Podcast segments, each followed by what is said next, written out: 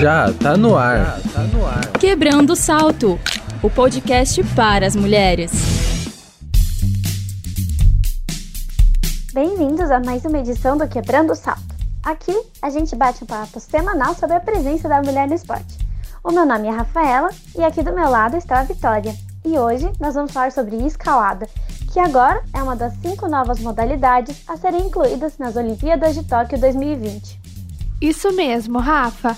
As convidadas que vão nos ajudar a entender melhor o universo são mulheres praticantes desse esporte. Aqui com a gente está a Thaís Maquino, que participa do time brasileiro de escalada e é a atual campeã brasileira de boulder.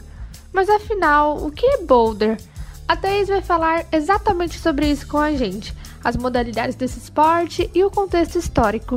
Olá, tudo bem? Rafa e Vitória, obrigada por me receberem. Meu nome é Thaís Maquino, eu tenho 31 anos, escalo há 21 anos, sou seis vezes campeã brasileira, duas vezes campeã brasileira do, da escalada combinada, que é o formato olímpico, e acabei de voltar do Pan-Americano de Escalada, que aconteceu em Los Angeles. E aí, Thaís, vamos quebrar o salto? A gente quer saber um pouco mais sobre esse esporte. A escalada foi uma das modalidades que foram adicionadas para a Olimpíada de Tóquio. Uma grande novidade, né? Então vamos lá! Conta pra gente e pros nossos ouvintes, como que surgiu esse esporte? A escalada é um esporte muito antigo, então imagina que essa ideia de subir montanha é, já existe há muitos e muitos anos. Então, que eu saiba desde o século XVIII que isso é feito em montanhas como os Alpes. E daí que a escalada vem se desenvolvendo, tanto é que existem muitos tipos de escalada. É difícil falar de um esporte como um todo, porque tem várias modalidades, várias maneiras de você praticar esse esporte. Também é por isso que eu acho um esporte tão bacana, né? Ele tem várias facetas. E como é que a escalada ganhou força aqui no Brasil? Porque não é um esporte que faz parte do nosso dia a dia, né? É, até onde eu sei, a partir dos anos 80, que a escalada começou a ganhar mais força aqui no Brasil não exatamente como um esporte competitivo, mas como um, um esporte para se fazer na natureza mesmo, né? Eu posso estar tá errada, de repente pode ter alguns registros de escalada antes disso, mas que eu saiba, é um esporte que ganhou força a partir dos anos 80, até porque foi a partir dos anos 80 que também começou a ganhar é, mais força fora do Brasil como uma modalidade competitiva. Se eu não me engano, foi em 85 que teve a primeira competição de escalada lá fora. Então, a partir desse período que a escalada começou a ganhar mais força no Brasil, alguns ginásios surgiram desde então. A 90 graus, por exemplo, um ginásio aqui de São Paulo foi o primeiro ginásio do Brasil, ainda existe, está nativo. E a partir daí que começaram a ocorrer alguns campeonatos de escalada indoor no Brasil. É, eu não sei precisar exatamente como que esses campeonatos aconteceram, em quais períodos, porque eu comecei a escalar em 98. E quando eu comecei a escalar, esses, esses campeonatos já vinham acontecendo. Mas, a meu ver mesmo, é, ganhar força como um esporte profissional foi só agora mesmo com a entrada da escalada nas Olimpíadas. Que foi aí que a Associação Brasileira de Escalada Esportiva, a ABE, começou a receber é, verba do Comitê Olímpico Brasileiro, o COB, e poder investir bem na, nos atletas e no desenvolvimento do esporte aqui no Brasil. Então, acho que foi a partir mesmo de 2017, 2018 que a escalada conseguiu dar esse passo mais importante. Desde 2014 que a Associação Brasileira de Escalada Esportiva existe, então esse trabalho já vinha sendo feito de organização do esporte competitivo então tem sido um processo, né? Não aconteceu de uma vez. Mas com certeza com a entrada da escalada nas Olimpíadas ajudou ao esporte a se estabelecer melhor por aqui. Thaís, e agora trazendo para a questão das competições. A gente comentou aqui que é a primeira vez que a escalada entra nos Jogos Olímpicos, mas não é a novidade em outras competições, né? Há quanto tempo o esporte está presente nos Jogos Pan-Americanos? O campeonato pan-americano de escalada ele acontece já há bastante tempo, mas ele não acontece anualmente. Tem ano em que ele não ocorre, tem ano que ocorre. É, eu não sei exatamente porquê, imagino que seja porque a escalada de competição não está tão bem estruturada no, no, na América do Sul, mas eu já competi nesse evento já algumas vezes. E esse ano ele foi bastante importante, foi super bem organizado, porque ele ia ser um evento seletivo das Olimpíadas, né? Então, quem ganhasse uh, teria só uma vaga, teve só uma vaga é, entre os homens e as mulheres. Quem ganhasse conseguiria vaga para as Olimpíadas. Infelizmente, as Olimpíadas foram adiadas esse ano, né? Mas o que a gente precisa saber para acompanhar o evento sem ter dúvidas? Quais são as modalidades da escalada e quais vão estar nas Olimpíadas e quais não? Nas Olimpíadas, que agora foi adiada para 2021, a modalidade de escalada vai ser a combinada. É um formato em que inclui as três principais modalidades competitivas, que é boulder, que é a modalidade de escalada, que são várias escaladas mais curtas, porém concentradas, são difíceis, e não usa corda, porque é um pouco mais baixo mesmo. Tem no máximo 5 metros de altura e usa colchão embaixo para parar a queda. Então, cada atleta tem que resolver várias dessas escaladas que têm estilos diferentes e dificuldades diferentes para somar ponto no final. A outra modalidade é dificuldade ou lead em inglês, que é a modalidade mais reconhecível da escalada mesmo, porque ganha quem escala mais alto, você escala com corda, é um pouquinho mais fácil de entender. E a modalidade que ultimamente tem tido mais apelo entre o público leigo, e a modalidade mais nova é a velocidade, ou speed em inglês, que é a modalidade de duelo em que duas pessoas escalam vias idênticas e ganha quem fizer mais rápido. Como essa via ela é estabelecida, pré-estabelecida já há alguns anos, é possível ter um recorde brasileiro, um recorde mundial, e agora para as Olimpíadas é, vai ter um recorde olímpico. Então é uma modalidade bastante interessante, apesar de ser a que mais se afasta das outras, dos outros estilos de escalada, das outras modalidades. E para poder acompanhar a escalada nas Olimpíadas é, e não ter dúvidas, seria legal experimentar o esporte. Eu acho bacana isso porque é um esporte que quando você assiste uma competição pode não parecer um esporte tão acessível, tão fácil, mas ele tem escaladas em todos os níveis. Então, se você visitar um ginásio de escalada na sua região e aprender um pouco sobre isso, tenho certeza que vai ser bastante interessante e vai dar uma ideia um pouco melhor do que, que é, né? Então, quando a gente fica falando sobre o esporte é uma coisa, mas quando experimenta é outra, é bacana, eu recomendo. Thaís, a sua família toda é envolvida com o esporte, certo? Conta pra gente como que é dividir essa paixão com eles. Bom, quando eu comecei a escalar, eu tinha 10 anos de idade. Minha irmã tinha mais ou menos uns 15 anos de idade e a gente já fazia algumas trilhas junto com meus pais principalmente em São Bento do Sapucaí, do lado de Campos do Jordão, em São Paulo, onde tem a Pedra do Baú. E aí, numa dessas caminhadas, uma vez, minha irmã viu um pessoal escalando e ficou muito interessada. E meu pai e minha mãe resolveram deixar ela fazer um curso de escalada em rocha. Ela adorou. E aí ela queria continuar praticando esse esporte. E aí meus pais fizeram também um curso de escalada em rocha. E eu comecei a frequentar 90 graus junto com eles e também escalar na rocha junto com eles de final de semana. Então, e até hoje é assim, a gente divide é, esse interesse, a gente gosta muito de praticar o esporte junto. Com certeza é um assunto que faz parte do nosso dia a dia, né? Então eu gosto muito de ter isso em comum com meus pais, porque e com a minha família toda, porque é uma coisa que faz a gente ficar mais unido, né? Eu tenho um irmão mais velho que saiu de casa antes da gente começar a escalar, então ele não pratica escalada.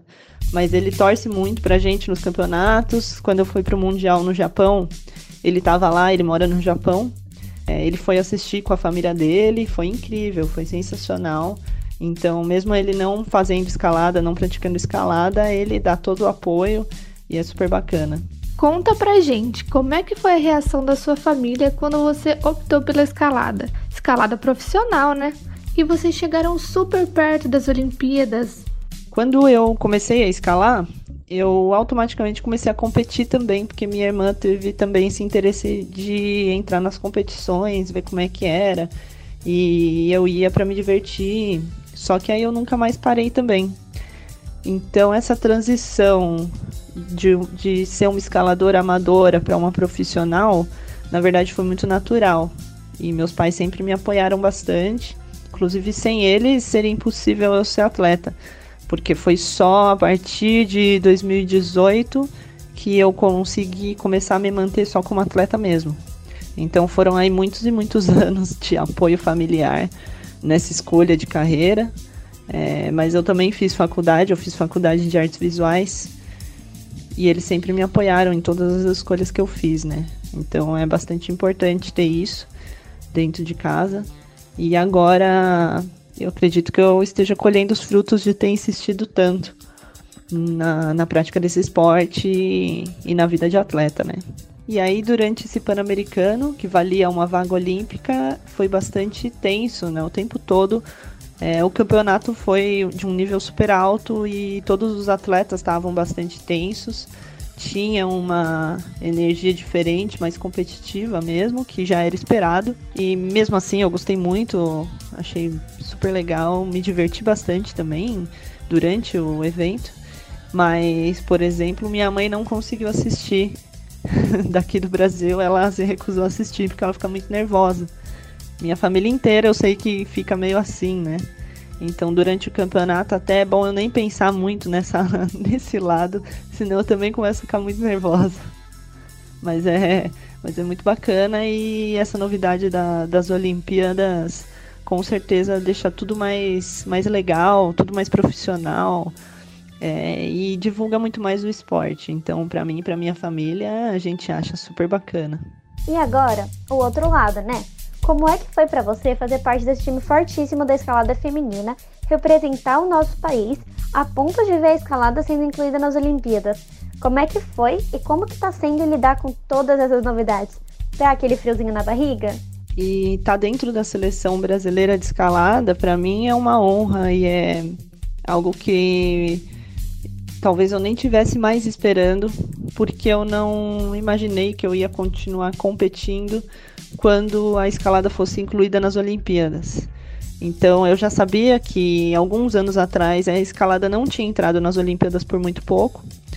Por algum motivo eu não achei que fosse entrar. Então quando entrou agora para as Olimpíadas de 2020, fiquei bastante chocada, não estava esperando. E quando a BE começou a receber eh, esse suporte do COB e começou a ajudar bastante os atletas, formar a seleção, mandar os, os escaladores para para os campeonatos internacionais, então para mim foi muita novidade. Eu não estava esperando isso, pelo menos não na minha geração. Então foi sensacional, me senti super feliz e muito motivada para continuar treinando e competindo. É, então essa mudança aconteceu muito forte aqui no Brasil para a gente mesmo, esse processo de profissionalização e me senti muito honrada de poder ter competido em todos os eventos que internacionais que a ABE pôde mandar algum atleta. Eu fui e fico muito honrada por isso e tentei sempre dar o meu melhor em todos esses eventos. E quais você acha que são os pontos fortes das mulheres na escalada? Em geral, no que as mulheres se sobressaem? Velocidade, agilidade? De um modo geral, as mulheres têm vários pontos fortes nesse esporte, como equilíbrio, técnica, flexibilidade, mas com certeza tem várias mulheres que são extremamente fortes também. Então varia bastante. É, o legal da escalada é que você consegue compensar, por exemplo, falta de força com inteligência, técnica, paciência e vice-versa. Então é um esporte que eu acredito ser bastante democrático, apesar de, claro, com certeza vai ser difícil para algumas pessoas do que outras, é um dos esportes que eu acredito que tem a maior é, igualdade entre gênero na parte do desempenho. Tanto que ultimamente as melhores performances de escalada em rocha têm sido de mulheres. Então, inclusive mulheres muito jovens. Então é uma coisa que motiva muito e para as mulheres que são do esporte, assim, deixam a gente extremamente felizes, faz a gente ter mais autoconfiança também. Thaís, muito obrigada pela sua presença aqui no Quebrando o Salto, edição escalada. Ter uma referência feminina como você aqui é uma oportunidade incrível. Muito obrigada pela sua participação, Thaís. A gente amou conversar e aprender com você. Muito obrigada, Rafa e Vitória, pelo convite. Gostei muito de participar. Espero que as pessoas aí se sintam bastante motivadas para experimentar a escalada, para conhecer mais, principalmente as mulheres. E qualquer coisa, tamo aí. Valeu, até mais. E pessoal, daqui a pouco a gente vai conversar com a Bianca Castro outra mulher incrível e também participante do time olímpico feminino de escalada. Ela vai falar com a gente mais sobre a presença feminina no esporte. Mas antes, a gente tem um rápido intervalo. Segura aí que a gente já volta, né, Bia? Oi, Rafa. Oi, Vi. Hoje o Quebrando o Salto Especial de Escalada traz para vocês uma informação bem legal sobre a primeira mulher que escalou o topo do Monte Everest, há 45 anos no Nepal. Quebrando o Salto, o podcast para as mulheres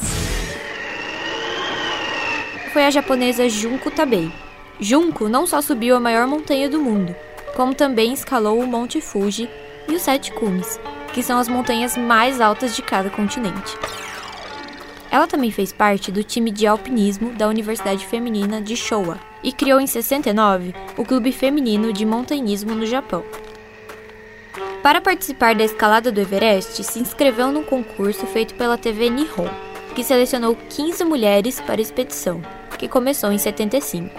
Um grande acidente com uma avalanche cobriu todo o grupo e deixou a japonesa inconsciente por 7 minutos, até ser resgatada. Sem perder o espírito aventureiro, Junko prosseguiu na expedição e liderou o grupo, e assim foi a primeira mulher a alcançar o topo da montanha.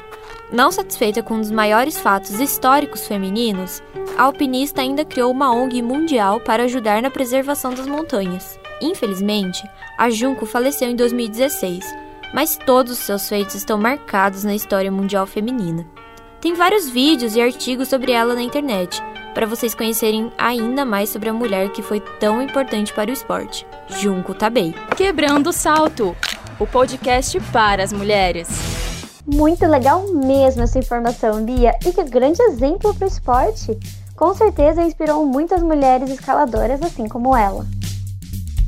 Bom, se você achou que não tinha como ter mais uma atleta incrível nesse programa, você achou errado.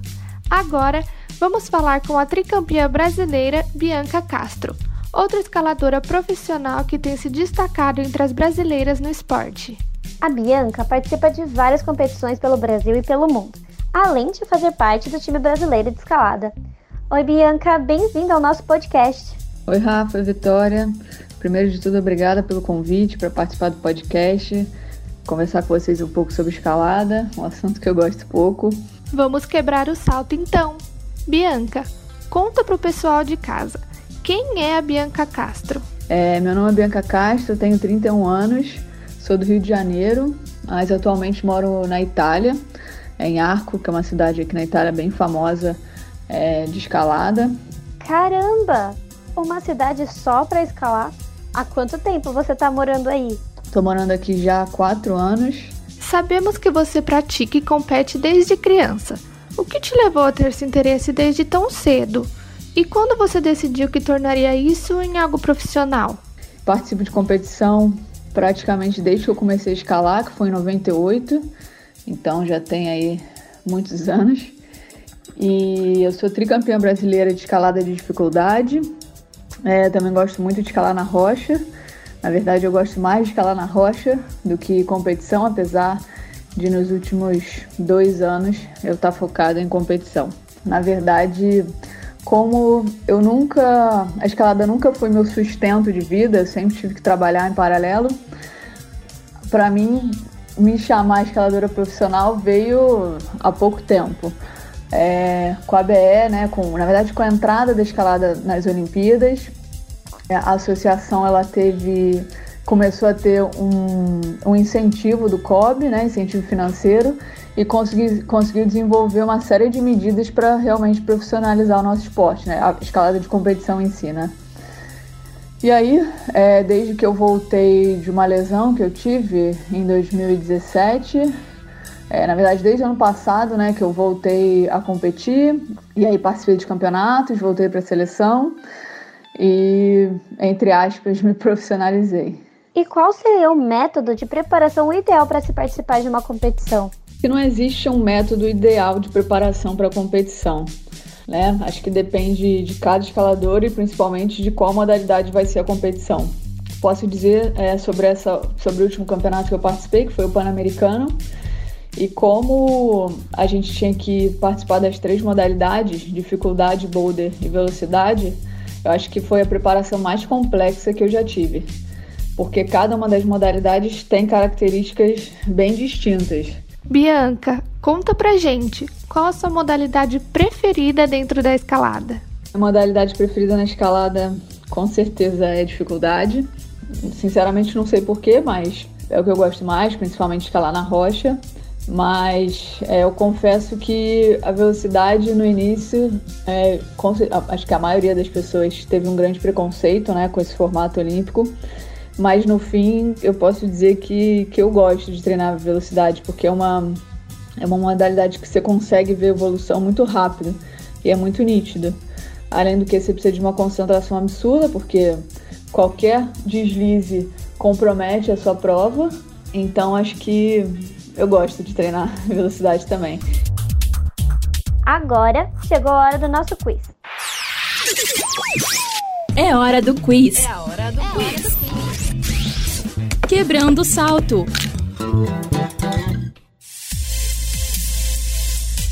É o seguinte, Bianca. Nós vamos fazer uma afirmação sobre algum assunto da escalada e você tem que nos dizer se a afirmação é verdadeira ou falsa. Bem tranquilo. Então, vamos começar?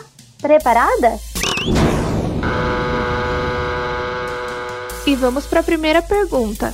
O modelo de disputa da escalada esportiva para os Jogos Olímpicos de 2020 em Tóquio será um evento combinado de três modalidades oficiais do esporte: boulder, dificuldade e velocidade. É verdade ou mentira? Verdade. O modelo olímpico vai ter combinação das três modalidades, agora, agora não, né? Para o ano que vem para Tóquio. Mas a proposta é, se a escalada continuar nas Olimpíadas de Paris em 2024, vai ser dificuldade boulder combinado, um quadro de medalhas e um outro quadro de medalhas para velocidade, o que eu acho que faz bastante sentido, né, tendo em vista a diferença que velocidade é do boulder e da dificuldade. O saco de magnésio é um acessório desnecessário porque prejudica o atleta na sua performance durante a escalada.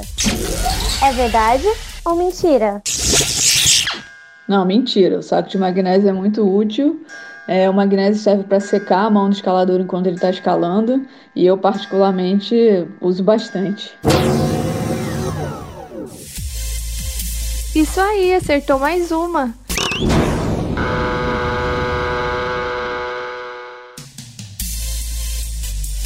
Existe uma idade mínima para poder começar a praticar escalada. A idade é de 12 anos. É verdade ou é mentira? Mentira, não existe uma idade mínima. É, eu mesma comecei com 9 anos, mas tem, tem pessoas que começaram até mais cedo. Acho que hoje em dia que a gente já tem talvez uma segunda geração de escaladores, né? Filhos de escaladores, é, as crianças começam cada vez mais cedo. Você vê criança de 3, 4 anos aí já escalando. E essa foi a última afirmação do nosso quiz. E você acertou todas! Parabéns, Bianca! Você realmente sabe tudo sobre escalada. Mandou muito bem! Quebrando o salto. E dando continuidade ao nosso bate-papo, agora entrando mais na questão das mulheres na escalada, Bianca, explica pra gente como funcionam as competições de escalada. Tem alguma diferença entre a escalada competitiva masculina e a feminina? Escalada de competição não tem nenhuma diferença entre a competição feminina e masculina. É, a organização é igual, a premiação é igual, as regras são iguais. É, na velocidade ainda é a mesma via. E no boulder e na dificuldade É, os bolos são diferentes, as vezes são diferentes, um pouco mais fácil no feminino, apesar de ser bastante difícil também. Você acredita que existe preconceito com as mulheres dentro do esporte? Você já sofreu algum tipo de preconceito? Acho que a gente pode ver um pouco mais de preconceito na escalada em rocha. Né, que na verdade o número de, de praticantes da escalada em rocha é muito maior do que o número de competidores. Né, e eu acho que na escalada em rocha a gente consegue ver mais preconceito sim. É, principalmente o exemplo clássico é o homem achar que escala mais que a mulher, o homem vê uma menina fazendo alguma coisa difícil e acha que é fácil, é, ou então desmerece é, o feito da, da, da mulher. É, no meu caso, a única vez, eu sempre, não sei, acho que entre aspas, sempre fui bem respeitada, né? Sempre escalei forte, então acho que isso daí gera um pouco mais de respeito, é, em geral, é, das pessoas que me conhecem, mas eu acho que, que eu já. O, o preconceito que eu já senti, na verdade, foi foi bem pontual, que foi quando eu fui a primeira mulher a mandar um boulder de graduação V11. E aí depois que eu fiz o boulder, que inclusive foi muito rápido, assim, foi em, sei lá, meia hora eu consegui fazer o boulder. Então eu escutei que em algum grupo alguém resolveu decotar, falou que o boulder não era tão difícil quanto era, que não era aquela graduação, que na verdade era um V10, alguma coisa do gênero. É, não fiquei sabendo quem é, isso aí chegou aos meus ouvidos assim meio que é, meio que por acaso. Mas acho que esse foi o, último, o único exemplo. Mas não quer dizer que, que a escalada esteja, esteja muito avançada em relação à igualdade de gênero. A gente sabe que as mulheres já conquistaram muito espaço na escalada e conquistaram muitas metas. Mas você acredita que ainda faltam conquistas para as mulheres dentro do esporte? Acho que é difícil apontar alguma conquista que falte, né? mas eu acho muito legal ver como as mulheres se apoiam na escalada.